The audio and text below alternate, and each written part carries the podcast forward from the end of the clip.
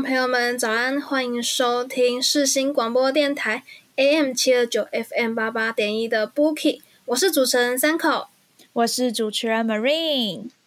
其实呢，录制这一集的时候，是我们寒假以来开学的第一周。那不晓得 Marine 在寒假的时候有做什么事情呢？嗯，这个寒假呢，哦，因为我记得距离我们上次，因为之前就放寒假的关系，所以我跟三狗已经很久没有一起合体录我们节目。我们都是一个人见到面，对，我们都没有见到面，我们都是之前自己有空的时间，然后赶快到录音室，然后补录节目给大家。然后今天终于。隔了很久之后，我们已经开学了，所以呢，但是因为我们今天也没有在录音室录，是用线上的方式录，因为刚开学真的太忙了，很难敲出一个时间，然后我们一起就是录音这样子。所以这个寒假呢，有很多新的事情要跟听众朋友们更新一下。我觉得这个寒假，嗯，这个寒假时间好像蛮短的。我自己觉得，因为开一个过年嘛，就感觉变短了，就就呃就觉得超快的，就是好像我们才刚放假不久，然后啊天呐，怎么就开学了？我不知道三有没有这样的感觉，反正我我自己是有，就觉得天啊，怎么开学了？这样就时间过很快，这样很快。然后这个寒假就是过得其实蛮短的，然后就过年很开心嘛。然后但是我觉得我自己最大的。一个转变呢，就是我换工作了，所以呢，因为这个对，因为这个工新工作的关系，所以我们是二十一号才开学嘛，二月二十一，所以其实我二月一过完年就是二月七号嘛，然后我八号就开始上班了。所以呢，我就觉得这个寒假对我而言更短了，你知道吗？就是很快我就已经就是从宜兰回台北，然后就是马不停蹄，就是面对新的工作啊，然后到现在，所以我其实没有那种什么开学的阵痛感。因为就是我觉得我已经提早，对，我觉得我已经提早很久，然后就已经开始回到那种就是很累啊，然后上班的一个状态。所以，不过我寒假还是有去一个地方玩，我觉得可以分享给听众朋友们，我觉得还不错，就是在新竹的山上，也没有到很深山，就是偏。算是半山那种状态，然后它是一个露营的小木屋，然后我就去那边度假这样子。然后它的呃，我觉得它很特别，是这几年不是露营超夯的嘛，就是超多人会去露营，然后露营车什么。但是我去坐那个，它其实不是露营车，然后也不是叫你自己要。准备一个对，也不用自己搭帐篷，就是它是一个超方便的，但是它就只是伪露营感，但是没有真的要用露营的那些器材，所以它是有那个气氛，对，有那个气氛，有那个氛围的感觉。但是它的它是一个有点像玻璃的木屋，然后所以它 view 超好，就是你晚嗯你早上睡觉，然后隔天早上起床，你直接哦就会看到一整片的山，然后它因为它房间整个四面都是玻璃做的。然后，但是它有这个啦，那叫什么窗帘嘛。然后，所以你晚你晚上睡觉还是可以拉下来，还是会有一定的隐私性。这样，其实就是你早上的时候，你就可以看到哇，满山，就很像你你身在山中，但是你又有那种。呃，三 C 的感觉，我觉得它超酷的，就是 真的好心动哦，很心动，超棒。它而且重点是那一家，它其实就是主打让我真的觉得那趟旅程是真的让我很放松。就是它那边有一个投影机，然后因为它是四面玻璃嘛，所以会有那个我刚刚提到窗帘，然后它那个窗帘是白色的，所以投影机可以直接当那个投影布幕过去，然后就超大面的 Netflix 墙。可以看，然后他有给我们很舒服的躺椅，所以呢，你就是到了那边之后，你就哦天啊，在山山里就是很，而且在我们那时候去的时候天气超好，然后就太阳，然后有虫鸣鸟叫，然后你就躺在那个玻璃享受那个阳光，然后再看自己喜欢的剧啊、喜欢的影片，然后吃自己带的饼干啊什么，然后就是零食啊、蛋糕什么，反正就是超级无敌放松。然后我就觉得哦，很赞，你知道吗？就觉得哇，远有种远离城市，但是你又没有就真的什么跑去隐居的感觉，就还是有那种哦，我就感觉我去了那样一趟，虽然才两天一夜，可是就有一种身心灵放松的感觉，所以我印象超深刻。我暑啊寒假的时候有去到一个这个很棒的旅程，然后在新竹，然后它的名字叫呃上山露营。这家店的，应该它有点像 Airbnb，对，所以哦我真心推荐给三口跟听众朋友们，大家如果有想要去体验露营，但是你本身又是很讨厌那些就是虫啊，然后那边搞来搞东西很麻烦的话，那我觉得这家还蛮符合你的，可以很好的放松。我真的觉得那家已经变有就我的口袋名单，我觉得如果觉得压力很大，很想去放松的话，我觉得很想回去那边。觉得哎，真的赞被你这样一分享，我真的好想去哦。我觉得三口应该也会喜欢，因为那边真的蛮不错的，所以也嗯推荐给三口啊。那三口寒假都在做哪些事呢？其实我寒假也排很多班，所以就是也是就是不停的上班，然后放假这样子度过。然后嗯就是唯一一次跟家人一起出去玩，是我们是到那个嗯坐那个缆车，然后到九族文化村那边。哦，九族文化村，哎、好酷哦！是哪一种那种？嗯，就就是是那个叫什么？嗯，有点像猫空缆车那种。哦，就还是缆车。对对对对对。嗯，我在坐那个缆车的时候，就发现就是自己有一点怕高。天哪！真的哦，是你会有点惧高症那种感觉。我原本没有，然后就是之前去嗯、呃游乐园都是坐那种大怒神啊，什么超刺激的。嗯，哈，你好厉害！你知道，其实我就是连那种自己本人就觉得自己去那种嗯那，叫什么呃大怒神那种，我其实自己都本来就不太敢坐，所以坐缆车的时候，因为缆车不是很常可以选那种吗？对，水晶车厢，对对对就是透明的透明的。对对对，或者是你是那种呃那叫什么啊？呃，全包的那种就可以自己选。嗯然后我其实本来就是一直都超怕的，你知道吗？就超怕那个坐那个水晶车厢，因为我觉得嗯就是怕它会破掉什么的，但是他们都一直强调说那不可能破掉，因为那是呃那叫什么啊？就是安全的材质嘛对，对对，它是那种什么强化玻璃什么鬼的，嗯对，嗯，对啊，所以我的寒假呢，就是还蛮普通的，有点无聊。嗯就是感觉大家的差不多都是在呃工作中对，度过过的感我想问，就觉。是你的工作内容大概是什么啊？哦，对，这个这个其实我之后本来想说有做一集，想要跟大家特别分享，因为我觉得大家应该都会蛮好奇的。嗯，然后你就小小的透露一点点就好了。好，那我就简单的，因为其实我现在也没有捞了解很多啊，但是我可以大概跟大家分享一下，就是工作二月八号到现在就还不满一个月，但也将近快一个月的一些心得，跟大家简略的分享一下。因为我因为真的太久没有录音了，有很多事情想要跟听众朋友们就是娓娓道来这样子。对，好，然后因为我就先跟大家介绍一下，就之前我记得，哎，好几集前的时候，我跟三口还有一起录音的那个时候，我记得我们有在谈论我们彼此工作的一些辛酸历程，应该也是辛酸历程，就是有一些我们自己对于现在做的工作的一些想法这样子。嗯，然后那时候其实我记得我好像就有跟大家提到说，就是如果不想要继续从事媒体新闻呃业的话，会其实蛮想要去试试看公关或者是行销或者是广告，就是之类这样的公司想要去尝试看看。然后呃，因为我觉得我自己一直都是那种有了这个想法，我就会努力去试做的那样子的人。所以其实我有那个想法已经蛮久的，所以那时候我就觉得说，嗯，我打算要辞掉我本来在媒体业的这一份打工，然后因为我本来在媒体也是两份嘛，然后我本来就想说两份都要辞掉，然后要专心的去换一个产业试试看。所以那时候其实我就一直不断的有在去找说我想要去哪一家公司这样。所以其实比起行销的工作，我就是觉得我更想去公关行业，然后。超好笑的，就有一天，我不知道我是突然被雷打到还是怎样，我就觉得天哪，今天好适合来就是好好认真的投一下履历什么鬼的，然后我就我就我就坐下来，然后就开始疯狂的找，然后找到之后呢，我就投递了我现在嗯工作的这家公司的履历这样子，然后。我觉得我真的超幸运的，因为我刚好投的时候，刚好那一个阶段正是他们要招人的时候，所以我我就是过了，我好像投了履历，然后过了大概四五天吧，四五天左右过去，然后我就接到呃那边公司的主管打电话打电话来跟我说，他们想要邀请我面试。然后我觉得这家公司其实还算蛮严谨的，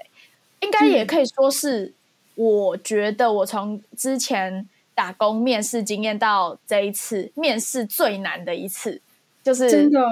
超难的那种，就是我自己会觉得，哦天啊，真的有一种难到的感觉。对，然后所以我也简单跟大家分享一下，这一次的面试好像是分三关。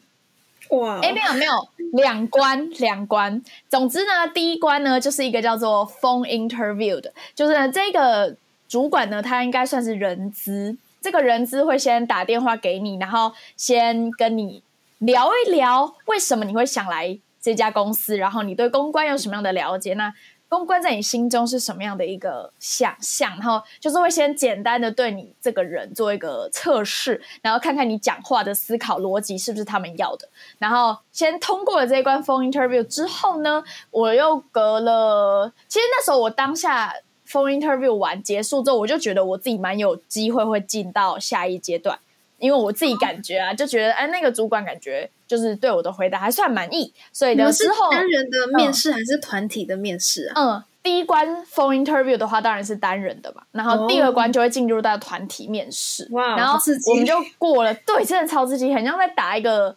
什么游戏的感觉，就是可能会互相看颜色什么的。对对对，然后所以很紧张，而且大家其实还没有进去这个产业的时候，都会对产业有一些自己的幻想，然后所以那时候呃我。通过 phone interview 之后呢，第二关就是到团体面试哦。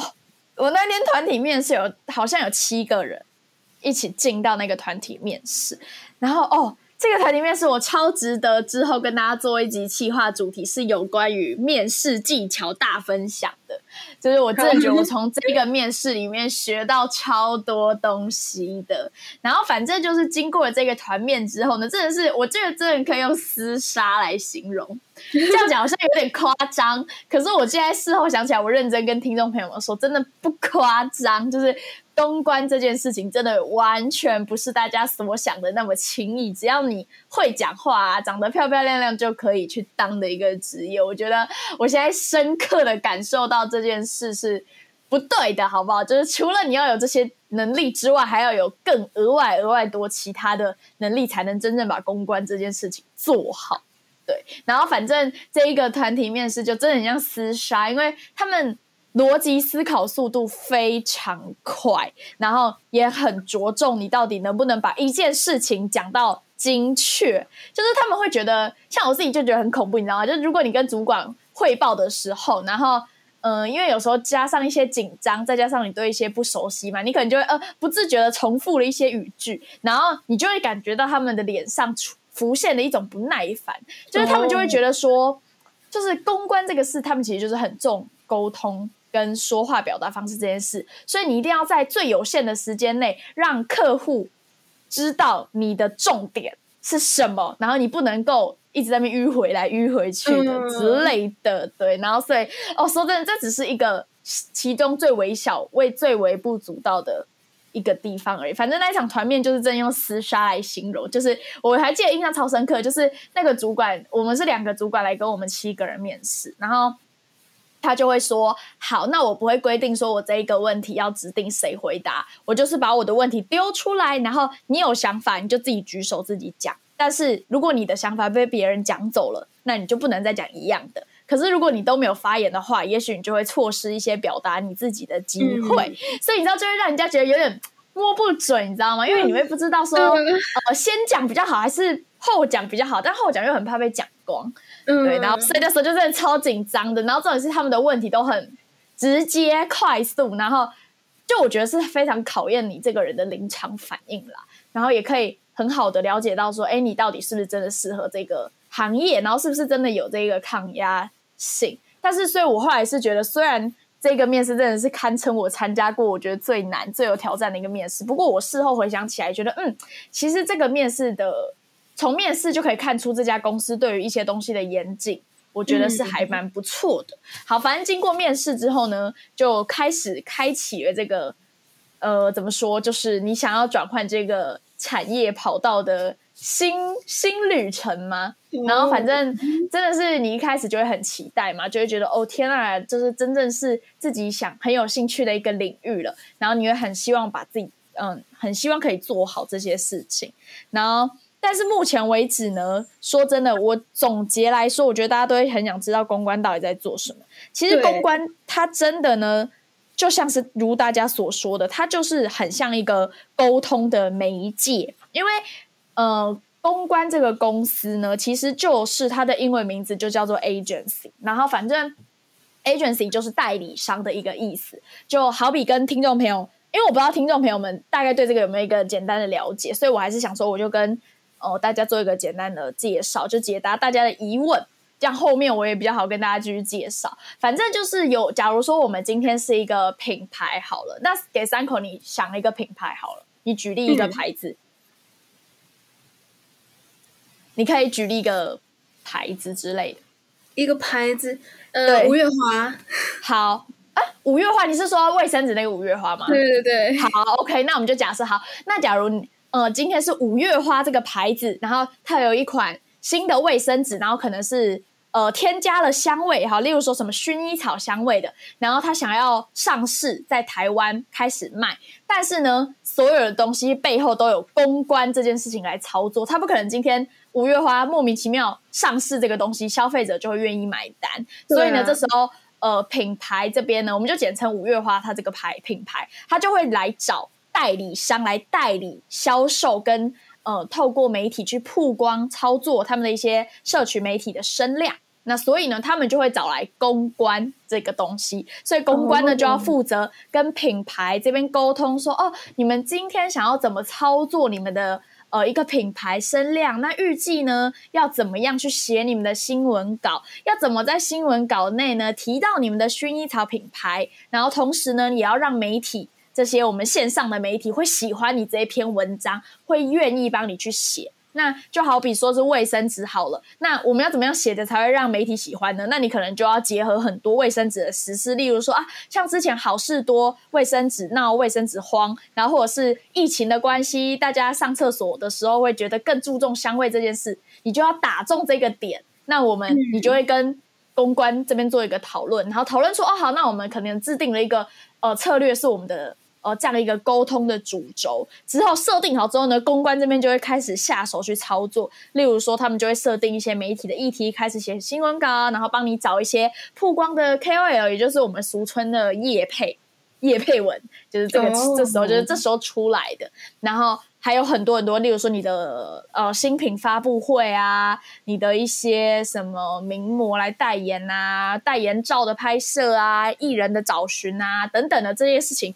其实都是可以外包算在公关这个行业里面要做的事情。所以呢，总体来说就是一个怎么说面面俱到，几乎什么都会包到的一件事情啊。所以我认真东西包装起来的样子，然后把它推销出去，是这样子吗？对，但是这个又跟行销有点不一样，嗯，就是我们比较公关比较注重的是一个品牌声量的提升。那我觉得行销是可能会比较在意说，哎，我今天设定的一个卫生纸销量要多少，我要怎么样去话术大家来买我的东西，这样会比较偏向行销在做的事。可是公关呢，就会比较像我刚刚偏向的说的这件事。所以其实公关这个东西呢，我个人认为。真的，其实做起来蛮难的，就是因为它有很多很多细节要去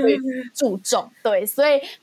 我才会跟大家说，我真的觉得之后很想要录一集关于自己新工作的一些心路历程，我真的觉得可以分享给。就是不管是你现在正式就读新闻系，或是你是就读大众传播科系，你想要转换一个产业、转换一个跑道的话，或是你真的超好奇公关在做什么的话，我觉得我的一些小小的经验分享可以帮助到大家去了解，说你会不会想要进到这个产业？因为我觉得很多时候大家都会有太多的幻想，然后进去之后就会真的超破灭的。虽然我觉得我自己本人还没有说对公关这个产业就是说到破灭这么夸张，可是我觉得很辛苦。就是比我想象还很辛苦，就我自己可能会觉得，哦天呐，媒体已经够辛苦了，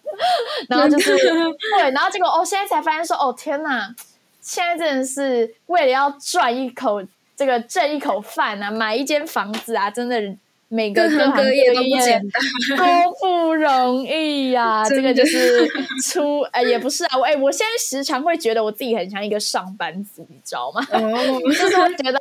就是哦，真的，我觉得我已经提早感受到那种所谓什么叫社畜的感觉，这个是真的。之后真的可以规划一集来好好跟呃三口我们一起来跟大家分享一下我们自己各自在工作上面的一些新的领域 嗯甘苦谈。对，哎，没错没，错我们我们应该可以。就是策划一个计划，讲到大家听众朋友有觉得什么对什么问题很好奇的话，也可以留言给我们，也可以帮大家尽尽所能的去解惑一下，因为这个真的还蛮那个值得去探讨一下的，因为这很酷啊，因为每个人就是。呃，在有限的时间内，你你不可能每个产业都去碰嘛，所以我觉得你如果听多听，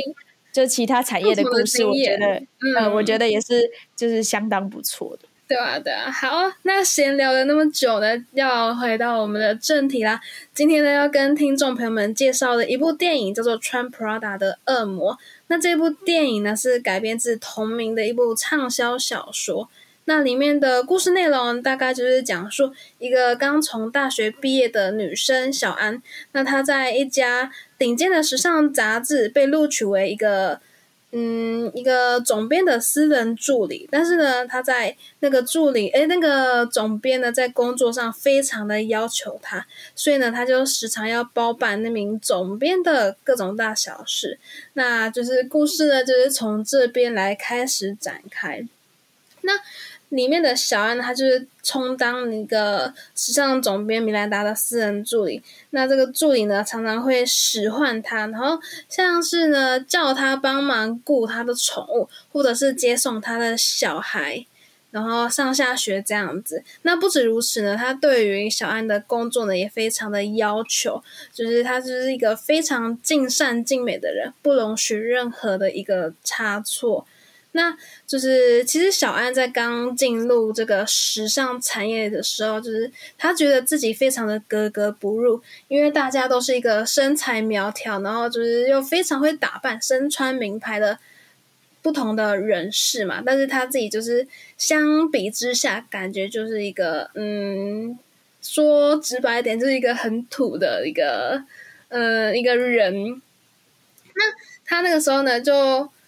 一开始他没有就是去抗拒，然后他就很坦然面对说：“呃，这就是我。”但是呢，在米兰达手下工作一阵子，他就渐渐的被这些价值观所影响。那他也渐渐的觉得说自己的身材不够好，然后也想试着去打扮自己，穿那些名牌，就像 Prada 或者是什么什么之类的。那就是。他也在他在那个米兰达手下工作很久嘛，然后就是也慢慢的呢，跟他的好友，然后男朋友他们之间的感情疏远了，因为他会把工作呢摆在还蛮前面，摆在第一个顺位，就是只要米兰达一 call 他，他就马上的去包办他的那些吩咐的事项，所以就是。她就是跟男朋友产生冲突，还有也跟她的好朋友产生矛盾。那他们就不谅解说米兰达，哎，不是不谅解说那个小安居然会为了事业呢，就是忽视掉他们的人际关系，所以就是最后就是像闹掰的感觉。那后来呢，就是小安他就渐渐的觉得说。这不是他想要的，就是因为他那个身体呢，就是出现状况了，因为不断的忙碌在工作上面嘛。那他就来反思说，就是他这么做呢，到底是对的还是错的？那他就发现说，嗯，原来呢，他所想要的生活呢，不是这样赶赶赶、冲冲冲的去。在为了这个工作而奔波，而是呢想要去享受他自己的生活，所以最后呢，在这个电视呃这个电影的结尾呢，他就向米兰达呢提出辞职的这个要求，这个愿望，那就是他也最后呢离开了这个时尚产业，然后有往他自己的梦想奔赴这样子。好的，那我们的电影介绍呢，就大概。介绍到这边，那我们休息一下，马上回来。大家好，我是王乔颖九印。个小星星，款待你的小秘密，过几天的一年。光广播世界魅力无限，是新电台带你体验。你现在收听的是 AM 七二九 FM 八八点一。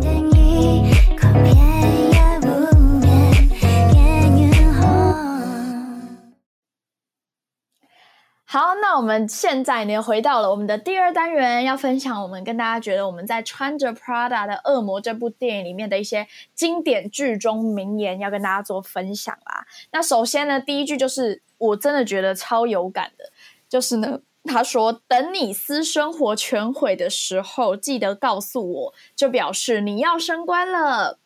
我不知道三口对这句话那是有有没有什么特别的感觉，可是我自己那时候。看到这句的时候，我超有感觉。大家知道为什么吗？我不知道在听的听众朋友有有没有已经就是步入出社会很多年的，因为呢，这个社会的感觉。对，因为我现在真的觉得，我现在做这份工作呢，在公司里面，基本上我们就是被当做正职来看待，嗯，所以那个身份的转换。非常的不一样，所以呢，我现在时常就觉得，哦天哪，我就是个上班族，只不过偶尔去学校扮演一下学生这样的一个状况。所以呢，当我真的深入一个职场的时候，我就会觉得，天哪！当一个人全心、全身心都投入在工作的时候，基本上其实你没有自己的私生活，即便你下班了，你就只是换了一个。场景，然后继续工作，然后你假日也不会想要去约会啊、吃饭啊、打扮自己、逛街，你完全不会想这些事。你可能累瘫了，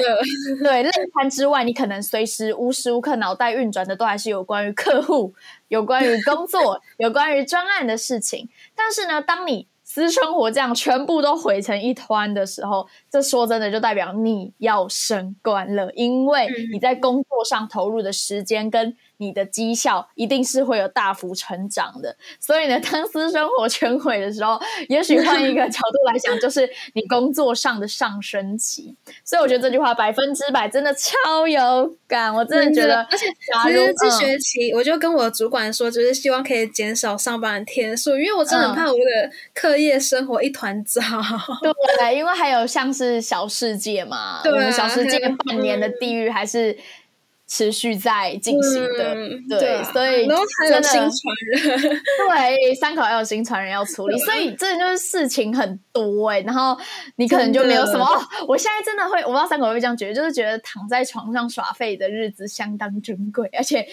很快就过了。你知道，我现在觉得晚上啊，就是如果有一个自己的时间可以躺在那边静静的玩手机，就觉得很幸福。然后，可是玩一下就时间就过很快，然后明天又要早起。一天呐，真的不知道早八哎，对啊，为什么大三会有早八？啊？真的是 好痛苦哦，真的很痛苦。而且最近这一个礼拜一直下雨，嗯，很冷，因为有寒流，对啊，根本就起不来，真的是太痛苦了，好不好？好，所以算了，拉回正题。总之呢，就是当大家私生活全毁的时候，就表示你要升官了。不知道听到这句话的听众朋友们是认同，还是觉得说，就算我有自己的私生活，我照样可以升官啊？这代表。你把生活跟工作平衡的很兼顾了，对，真的很厉害。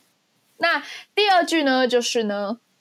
你选择进步，你要这种人生，你就得做选择。这句话呢，哦，我真的觉得我今天分享的名言，真的都深刻的让我很有感受。就比起前几集跟大家讲的一些家具啊，就可能离我们还是现阶段还稍微有点远。这几这几天准备的这些家具，我每一句看到我都觉得这就是我，这就是我，这心里会有这种。很强烈的认同，我觉得可能是因为里面的女主角也是刚踏入职场，所以我也快要接近了，所以有这种共鸣，就很有这种哦，天啊，他说的就是我这种感觉。像是这句话说：“你选择进步，你要这种人生，你就得做选择。”那我会觉得很有感的原因，是因为我就是觉得现阶段在媒体产业的这一个。现况，然后包含他的薪资啊什么，我觉得嘿，好像不是我所期待的，不是我所期望的，所以我希望可以跳到一个产业，那看看会不会有一个更好的发展，更好的待遇，然后未来会有一个更不一样的人生。所以呢，我选择了这件事情，那我想要进步，我想要改变，那我做出了选择，就是离开我也许现在对我来说还比较舒适的一个。生活的舒适圈，然后我踏出了，然后呢，到了一个新的环境，哇塞，那真的叫一个超痛苦，真的会有一种，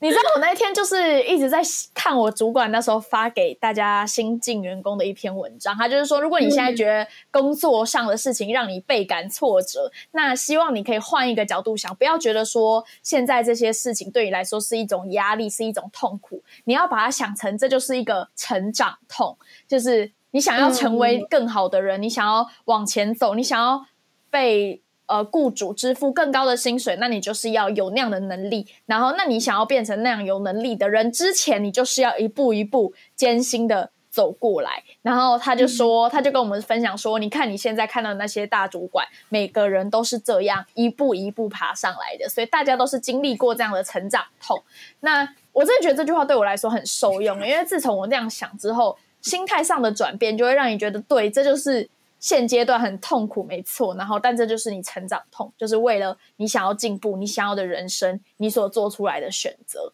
那你就去接受它。吃补，没错。虽然有时候想到还是会觉得，天哪，为什么我不就是一个大学生吗？为什么我不要放过自己，当一个快乐大学生呢？对，但是其实说真的啊，就是每个人选择不一样。那你想要改变，那你就勇敢的去做。那这个。就不论结局好坏啊，至少有踏出第一步，我觉得就是一个很值得鼓励跟很值得被拿出来大声鼓掌的一件好事。对，真的对。好，那今天的第三个金句呢，就是你想要过这种生活吗？那你自己做决定吧。这句话我觉得，嗯。感觉也蛮符合我们的啦，就是不知道大家会不会对于现在你所处的这个生活现况，大家是满意还是不满意？三口，你现在对于你目前个人的生活状态是满意的吗？其实就是这学期感觉会有点忙，但是我隐约的有点期待。对，怎么说？虽然说就是自己身负还蛮多的职责或者是任务什么的，但是因为自己身边有这种压力在，但是也会对自己有期望、有期许，只是希望说经过这学期的洗礼，可以看到自己在未来变成什么样子的人。其实我也很好奇，就是不知道经过这学期我会进步多少这样子。嗯，我觉得这样很好，因为我觉得其实。怎么说？我们人活着不就是为了一个期待嘛？就是为了未来的不确定性而去努力嘛。然后有一个呃甜美的果实可以享受的时候，我觉得就是一个很棒的事情。对，真的，嗯，所以呢，我我真的是觉得说，你想不想要自己现在过这种生活？如果你相当满意现在的生活状态，那我觉得你不需要因为旁边的人就说，哎，我怎么觉得谁谁谁好像都在哪里哪里干嘛干嘛，好像很厉害呀，好像很知道自己要的是什么，然后我好像怎么都不知道。我觉得完全不要有这种想法，就只要你对于你自己个人是满意现在的生活状态的话，那你自己做决定吧。你就自己照着自己的步调去走，然后我觉得不用去急急营说，哎，谁谁谁都在干嘛干嘛，我也要想他那样。我觉得这样过下来的生活真的太疲惫了。嗯，就是当你自己会想要去追求某一种生活，你所做出的改变跟呃决定，我觉得才会。怎么说？就是你才会更有动力去进步吧。如果你是为了别人在推进自己的话，我觉得每一步都很痛苦。可是如果你是为了自己去推进的话，你会觉得哦，没事，现在的所作所为都是我自己所选择，是我为了想要让自己变得更好才去做的，所以你就会不会觉得，应该说还是会觉得很痛苦啊。可是相对来说，不会觉得呃，为什么我要漫无目的的前进？嗯，所以我觉得这句话超级无敌赞的，适用大学生，也适用出社会多年。跟刚出社会的新鲜人，我觉得这剧这部电影里面的家具都很棒。那今天的最后一个家具呢，是要跟大家分享一个很现实、很残酷的，就是呢，当论办事能力的时候呢，我会对你无用的做事能力完全没有兴趣。其实这句话呢，就是主管会对呃我们这些新鲜人所说的话。那这句话也是真的很直白，也很直接。我不知道三口在公司里被你自己觉得你被看待的角色是。一个怎么样的感觉？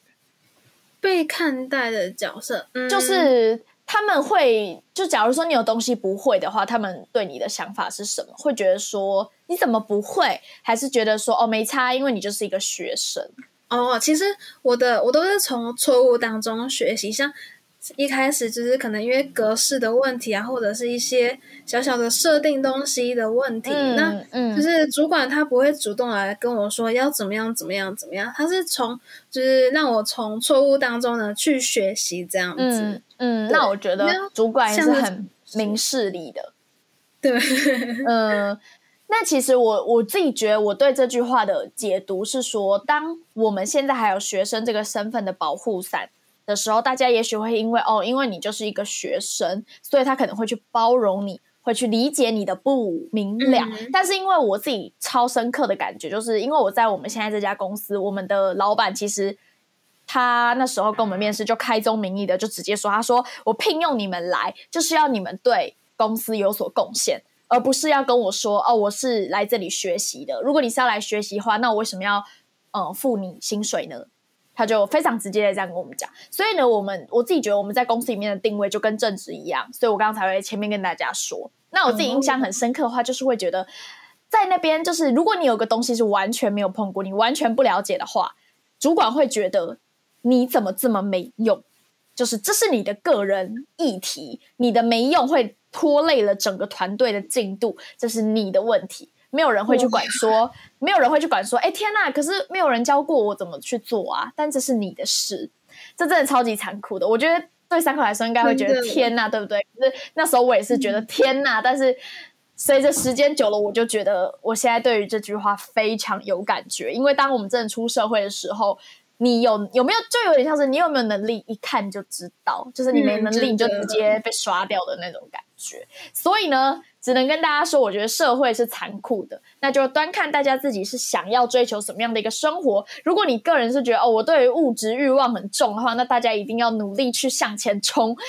想办法让自己的能力有办法去支付得起自己想要的生活。那我觉得会是最棒的一件事情。那以上呢，嗯就是跟大家今天分享穿着 Prada 的恶魔，我们觉得很棒的四个经典的剧中名句啦。那希望呢，各位听众朋友们也可以从我们分享的这四个家具里面找到一个属于你自己觉得哎还不错的句子，然后也可以在自己的生活中学以致用哦。那我们就先休息一下，马上回来。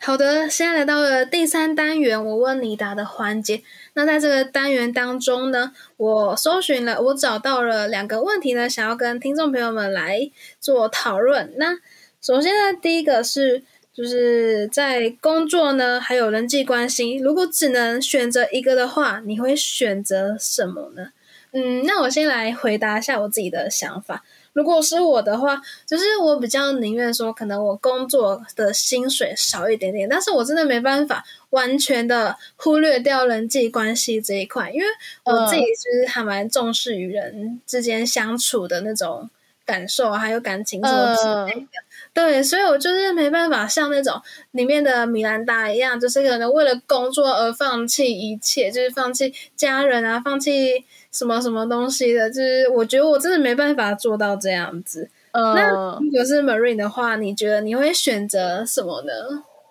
哈，我觉得我其实我觉得那时候看米兰达的时候，我我觉得他有点已经太太过了啦，就嗯 嗯。太 over 了，就是不知道，因为我觉得我自己就是一个什么事情我都不会求到太极端，嗯就说哦我什么都不管人际关系，狂冲事业，然后我也不会、都不管事业，然后狂顾人际关系，就是我觉得我自就是一个比较中间。中间嗯值的的中间，我觉得大部分人应该都是嗯，都是这样吧。可是就很像我刚前面家具有跟大家分享，就是当你没有私生活的时候，就代表你要升官了。所以我觉得米兰达可以做到那么大的原因，就是因为他全心全意的在他的工作上，但是他的私生活就完全真的是没空没空管的啦。但是怎么说啊？我之前看过一句话，就是有人说，呃。当你真正进入职场的时候啊，你的那些同事就是纯属同事，就上班的时候才认识，下班之后大家就变陌生人 嗯那样的一个状态。但是我现在也不知道这句话的真实性到底为何啦，只是我觉得，嗯，我觉得可能要看工作环境吧。对这一部分也是一个原因，所以我我会觉得真的是你在学生时代，如果能遇到真心的好朋友，真的要把握，因为你之后去职场，可能就不是那么有机会可以交到知心的好朋友了啦。所以如果你有什么工作想抒发的话，就你可以找你的知心好友，不一定要就是说职场人际关系要嗯非常好，一定要跟他们就是做彼此沟通啊。所以我会觉得，如果比起这个的话，我会觉得职场关系不要坏就好，就是不要大家交恶，但是大家就是一个。淡淡之怎么说君子之交，点头之交，对，淡如水，就是大家合作工作愉快就可以，然后私生活要不要搅在一起，就看有没有缘分。缘分，对，所以觉得像米兰达那样的状态，会觉得太极端了啦。可是这也许就是他为什么可以事业有成的原因。对啊，没错，对啊，这一部分就是至少要牺牲一些东西。对啊，真的，如果你想要成功的话，就是一定要放弃一些什么东西的。嗯。那第二题想要问的是，就是如果你进入到电影当中的这个时尚产业，那你觉得自己的审美会被影响吗？嗯，我觉得一定会被影响诶，因为你知道，像我现在这样在公关公关业嘛，然后大家知道就是。我们公司有一个服装的规定，就是像是真的，像是我们平常学生很喜欢穿的那种球鞋、平底鞋，什么 Converse 啊，那些全部都禁止穿，禁止穿哦。我们只能穿有呃，也不是说有跟的，但是你要穿像。就是大家知道那种上班族的 OL 通勤鞋，就是平底鞋 OK，然后靴子 OK，然后有跟的高跟鞋当然就更 OK。所以呢，我现在每天上班都超痛苦的，都不能再穿我那些球鞋了。然后对于上身穿搭也有要求，就不能是不正式的。所以我的很多同事几乎都是会穿西装外套。哇，就是男生啦，男生，然后女生的话也是衬衫，然后反正就是大家都打扮的漂漂亮亮的的那种感觉，很严谨的一个公司哎，对，真的是。然后就是你是因为那时候他们就跟就有跟我们说，公关这个行业就是代表你要呈现给大家一个专业的感觉，所以你不能够穿的太宽松或穿的太呃怎么说。太随便舒适那种，对，就就会觉得说，哎，让人家感觉，呃，你是无法信任的那个状态。所以我觉得，如果说，呃，你进到时尚产业嘛，然后我觉得一定百分之百会被影响。我觉得审美一定会改变，就搞不好会变得很、很、很追求一些什么名牌啊，或者是如果不是名牌，也会变成一个很懂设计师品味的人。就是你可能会知道一些什么小众设计师品牌，反正就是会变成一个只敢生活的人嘛。因为毕竟时尚产业，你自己如果都不时尚的话，你要怎么？说服别人，说服别人，对啊，这句话说的其实蛮有道理的，对啊？那三口你觉得呢？我也觉得真的会被影响，因为就是虽然呢，小安在电影的一开始嘛，就是想要做自己，但我觉得这个做自己呢，虽然说的很容易，但是当你到一个群体有的时候呢，真的不得不妥协，所以我觉得呢，的确真的有部分可能会被影响。不过有时候呢，也应该呢要坚持自己的感受，对，嗯，真的，就是有些比较。呃，没有那么硬的那种规定，就是可以，就是那么不要那么的执着啊，这样子。嗯，真的。哎，不过我很好奇，就是 Marie，你的同事也都会化全妆去上班吗？哎，这个其实真的没有，因为我真的觉得上班已经够累了，所以除非我要去见客户，或是有什么媒体的小聚之类的，大家才会全妆出席。不然，其实平常就是大家还是会比较，呃，应该说素颜或者是戴眼镜上班，这些都是几乎常有的啦。哦，对，嗯，就是工作状态上还是可以追求一个自己舒服为主，但是穿着上可能就会比较。需要注意啦，对吧嗯，原来如此，酷吧，很酷吧，真的真的神奇，呃，超酷的吧？这就是这就是为什么我真的很想跟大家分享的原因，因为我就觉得大家也会很好奇，很好奇这个到底在干嘛。然后我就想说啊，刚好我有这个机会可以进去，所以就可以跟大家分享我自己都看到了什么东西。嗯，好，那我们呢这个单元呢就先分享到这边，休息一下，马上回来。生命中不同的时刻，不同的心情，一直都有世新电台的音乐陪着我。AM 七二九 FM 八八点一，世新广播电台，最懂我的心。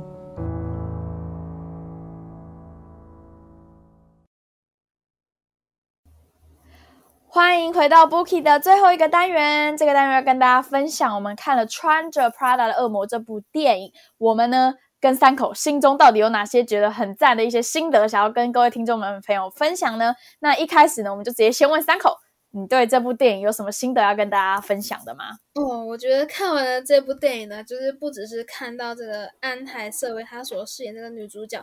放弃那个勾心斗角这个时尚圈，然后把生活呢重归于平淡，找回自我的这个故事。那我觉得让我更加印象深刻的就是扮演那个时尚女魔头米兰达，因为就是呢她的故事呢，就是还有她的经验，就是告诉我们说要成为一个成功的那个职场人士，还有拥有优越生活的人，就是不仅呢要。可能牺牲很多的部分嘛，然后更重要的是还要有他的那个商业的头脑。其实我觉得他成功的原因不只是牺牲，还有那个他自己的能力，对，然后还有那个他勤奋刻苦的这种，嗯，对这个工作的态度。所以，而且他还要就是可以狠下心，可以抛弃其他的那种，嗯。因素，然后把工作视为永远都视为第一位，所以我真的觉得超级佩服他的。但我觉得自己可能没办法做到这样子。嗯，而且，嗯，我觉得在就是上面讲到那些特质，在我们的主流文化有一些可能不会被赞扬，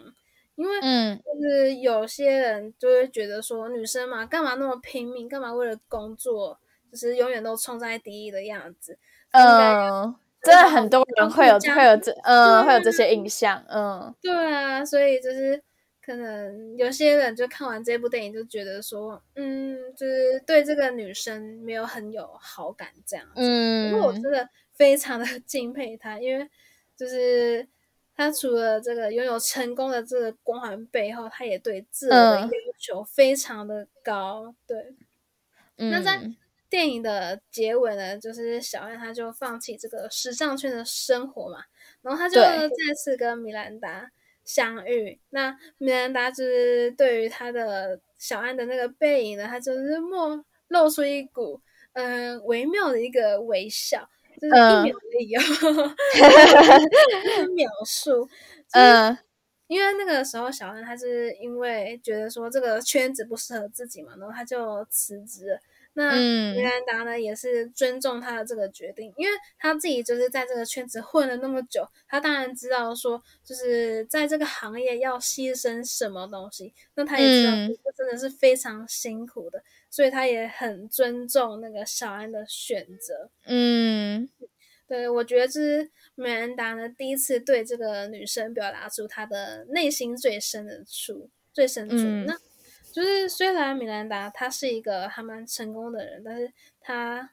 的确失去了还蛮多人生很珍贵的东西，东西，嗯，他的感情啊。不过呢，这个是他的选择嘛，就是无论呢别人怎么样的评论，就是对他来说自己的选择最重要，就是只要适合自己，然后自己也想要往这个方向迈进就好了。对，所以我觉得还蛮佩服他这种，嗯，勇敢勇敢于跟全世界对抗的这种，嗯，破釜沉舟的勇气的。所以我觉得，其实我觉得 在这部电影呢，比起那个小暗，我更佩服米兰达。没错，嗯，好，那就是在看完这部电影，那 Marie 你有什么心得啊？我觉得呢，看完这部电影，我就会觉得说。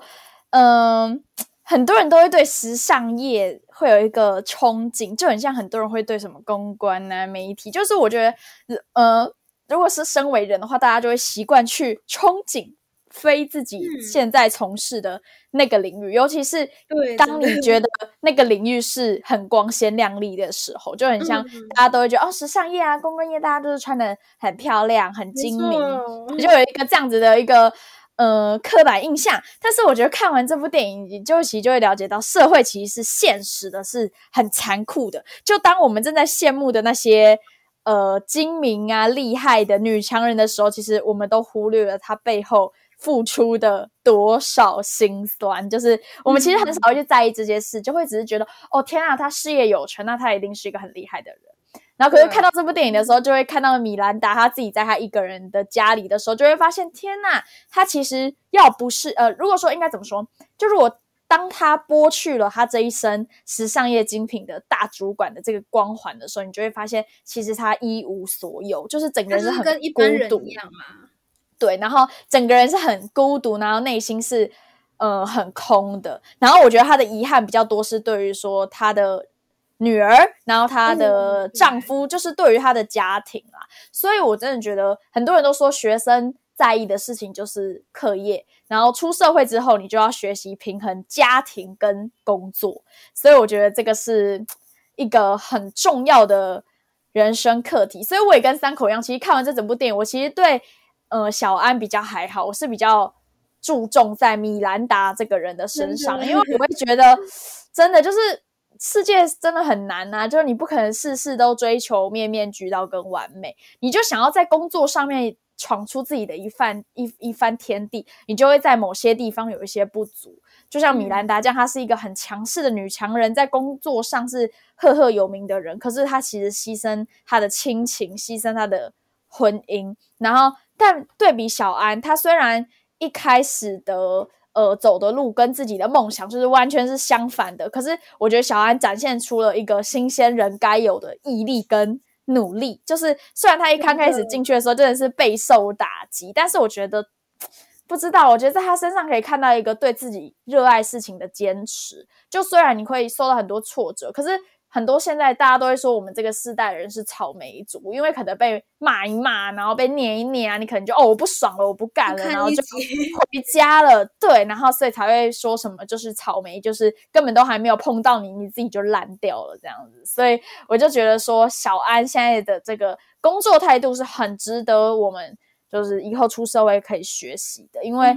嗯，就是大家刚踏进一个新的产业嘛，所以我觉得不熟悉啊、犯错都是真的是人之常情。但是我觉得被念也是人之常情，因为毕竟就是会造成别人的困扰嘛。可是我觉得在那些错误中要怎么样改正，跟要怎么样去学习，我觉得这个都远比你就是逃避会来的更重要。因为想来想去，你如果逃避的话，你要你这辈子要逃避的工作有很。上千个，就当你换了一个工作，你就要逃避一次，你就还不如在遇到一个困难的时候，就是学习着手去解决它，去面对它。我觉得这其实也许是对工作上面的一个态度的表现吧。所以我觉得看完这部电影，真的会让人家觉得，哦天哪，我们要好好珍惜学生的时光。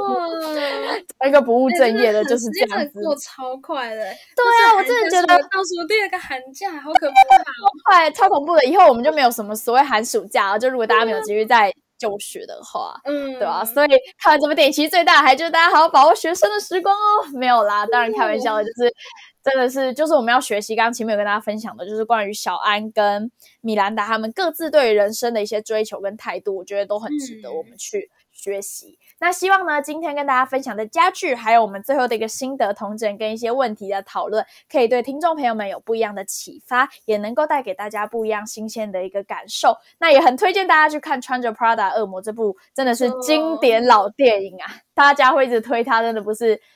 空穴来风，一定有什么东西是很值得大家去深思跟探讨的啦。那就很感谢大家陪我们在空中度过美好的这一个小时。那我们下周一同一个时间，在早晨十点，一样会在世新广播电台跟大家分享我们的经典好书跟经典电影哦。那我们就下周再见喽，拜拜，拜拜。